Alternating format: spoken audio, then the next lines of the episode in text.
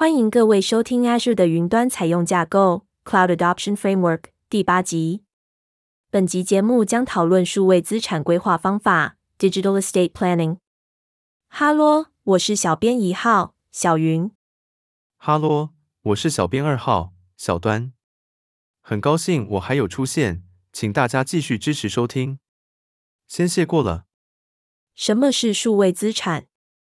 每家现代化公司都有某种形式的数位资产。数位资产十分类似于实体资产，是对有形资产集合的抽象性参考。在数位资产中，这些资产包括虚拟机器、VM、伺服器、应用程式、资料等等。基本上，数位资产是指商业程序及营运所需的 IT 资产集合。数位资产的重要性在规划和执行数位转型工作期间最为明显。在转型的过程中，云端策略小组会使用数位资产对应业务结果，以呈现发行计划和技术工作的成果。这所有的一切都从清查和测量组织目前所拥有的数位资产开始。如何测量数位资产？数位资产的测量会随着所需的商务成果而不同。基础结构移转：当组织对内寻求成本、作业程序、灵活度的最佳化，或其作业的最佳化时，数位资产会着重在 VM、伺服器和工作负载上。应用程式创新：若是客户追求的转型，着眼点会有些许不同。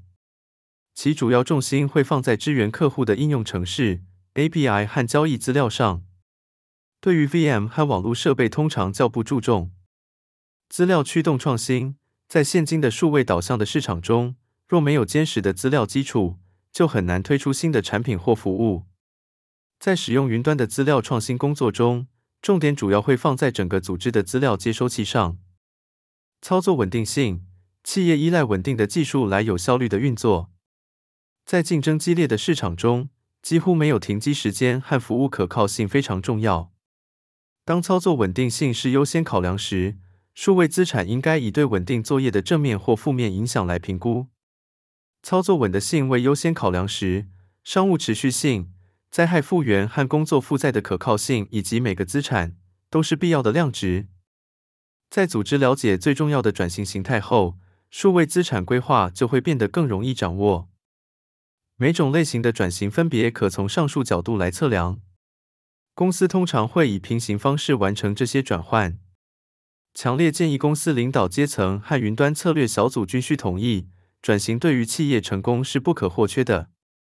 由此认知作为基础，多个方案间就能有通用的语言和计量。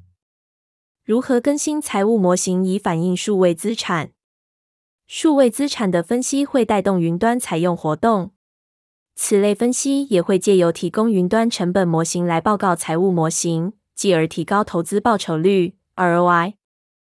若要完成数位资产分析，请进行下列步骤：一、决定分析方法；二、收集目前的状态清查；三、合理化数位资产中的资产；四、根据云端供应项目调整资产以计算定价。财务模型和移转待处理项目可进行修改，以反映合理化和定价的资产。开始进行数位资产规划之前，必须先决定所要使用的方法。数位资产规划会根据现有资产的预期结果和大小，采用数种形式。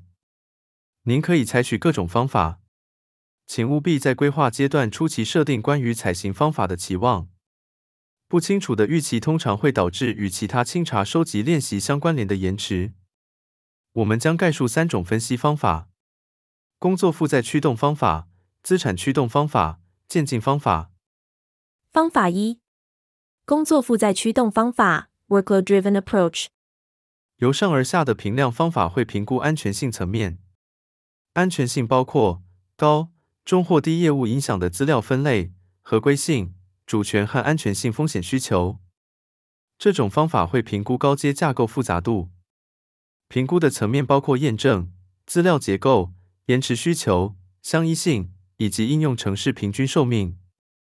由上而下的方法会测量应用程式的作业需求，例如服务等级、整合、维护时段、监视和深入解析。分析并考虑这些层面后，产生的分数会反映出将此应用程式移转至每个云端平台的相对困难度 （IAS、PaaS 和 SaaS）。由上而下评定会评估应用程式的财务优势，例如营运效率 （TCO）、投资报酬率以及其他适当的财务计量。此评量也会检查应用程式的季节性，例如一年之中是否有特定时段的需求剧增和整体计算负载。它也会查看其支援非正式或专家的使用者类型、一律或偶尔登录，以及所需的延展性和弹性。最后，评量最后会检查商务持续性和复原需求，以及发生服务中断时执行应用程式的相依性。方法一：工作负载驱动方法小结。工作负载驱动方法需要来自商务和技术专案关系人的面试和意见反映。关键人物是否有空，是时间掌握上的最大风险。资料来源具有传闻意识的性质，因此要产生精确的成本或时间估计，难度就更高了。请事先规划时程，并验证所收集到的任何资料。方法二：资产驱动方法 （Asset-Driven Approach）。资产驱动方法会根据支援应用程式移转的资产提供计划。使用此方法时，您可以从组态管理资料库 （CMDB） 或其他基础结构评估工具提取统计的使用情形资料。此方法通常会采用部署的 IaaS 模型作为基准。在此程式中，分析会评估每个资产的属性：记忆体、CPU 核心的处理器数目、作业系统储存空间、资料磁碟机、网络界面卡 （NIC）、IPv6。网络负载平衡、丛集、作业系统版本、资料库版本、支援的网域、协力厂商元件或软体套件等等。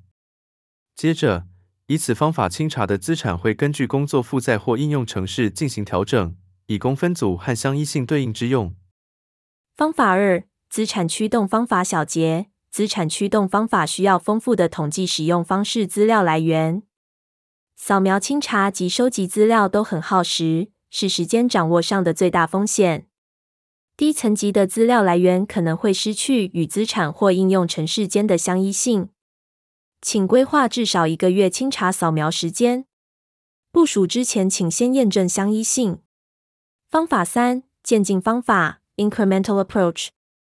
我们强烈建议采用渐进式方法。我们在云端采用架构中的许多流程也都是采用此方法。透过数位资产规划，这相当于多阶段程序。一、初始成本分析。如果您需要财务验证，请从稍早所述的资产驱动方法开始，以取得整个数位资产的初始成本计算，而不需要合理化。此方法会建立最差案例的基准测试。二、移转规划。在组合云端策略小组之后，请使用工作负载导向的方法建置初始移转代办专案。以其共同知识为基础，以及有限的专案关系人面试。此方法可快速建置基本的工作负载评估，以建立合作关系。三、发行规划，在每个版本中减除并重列移转代办专案，以专注于最相关的商务影响。在此城市中，您会选取接下来的五到十个工作负载作为优先发行。此时，云端策略小组会投入时间完成整个工作负载驱动方法，延迟此评估，直到发行更遵守专案关系人的时间为止。如此，也可在企业开始看到初步努力的成果后，再投入于完整的分析。四、实作分析，在移转、现代化或复写任何资产之前，请先个别评估它，并同时评估未共同发行的一部分。此时，您可以检查初始资产驱动方法中的资料，以确保正确调整大小和操作条件约束。